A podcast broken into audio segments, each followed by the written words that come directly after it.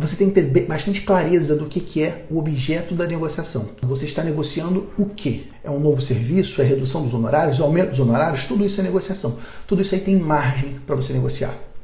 E dentro desse conceito, meus amigos, tem um outro conceito que é poderosíssimo. É o conceito que nós chamamos de posição e interesse. Imagina que nós temos aqui um iceberg. Né? Um iceberg é aquela pedra em que você tem lá a parte de cima do iceberg, é a parte visível, e você tem aquele pedregulho por baixo da linha do mar. A posição é aquilo que o teu oponente te mostra, é a ponta do iceberg.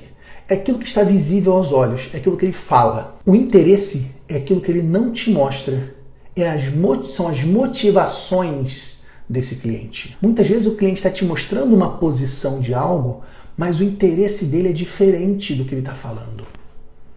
Muitas vezes ele está te dando uma posição, por exemplo, de não, não vou contratar o serviço de BPO financeiro porque eu, eu não preciso desse serviço, por exemplo.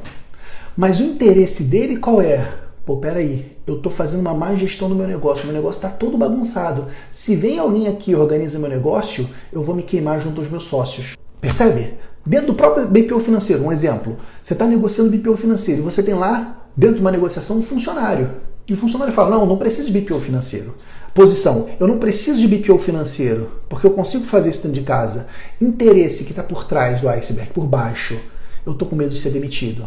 Você tem que ser capaz, um bom negociador, ele é capaz de ler entre as linhas. A inteligência de você conseguir identificar quais são os interesses das pessoas e não só as posições. Não se pegue no que as pessoas te falam. Tente entrar na pele dela para saber o que, que ela sente. O que, que motiva ela a escolher ou não escolher. Porque quando você consegue entender o interesse das pessoas, você consegue pegar elas.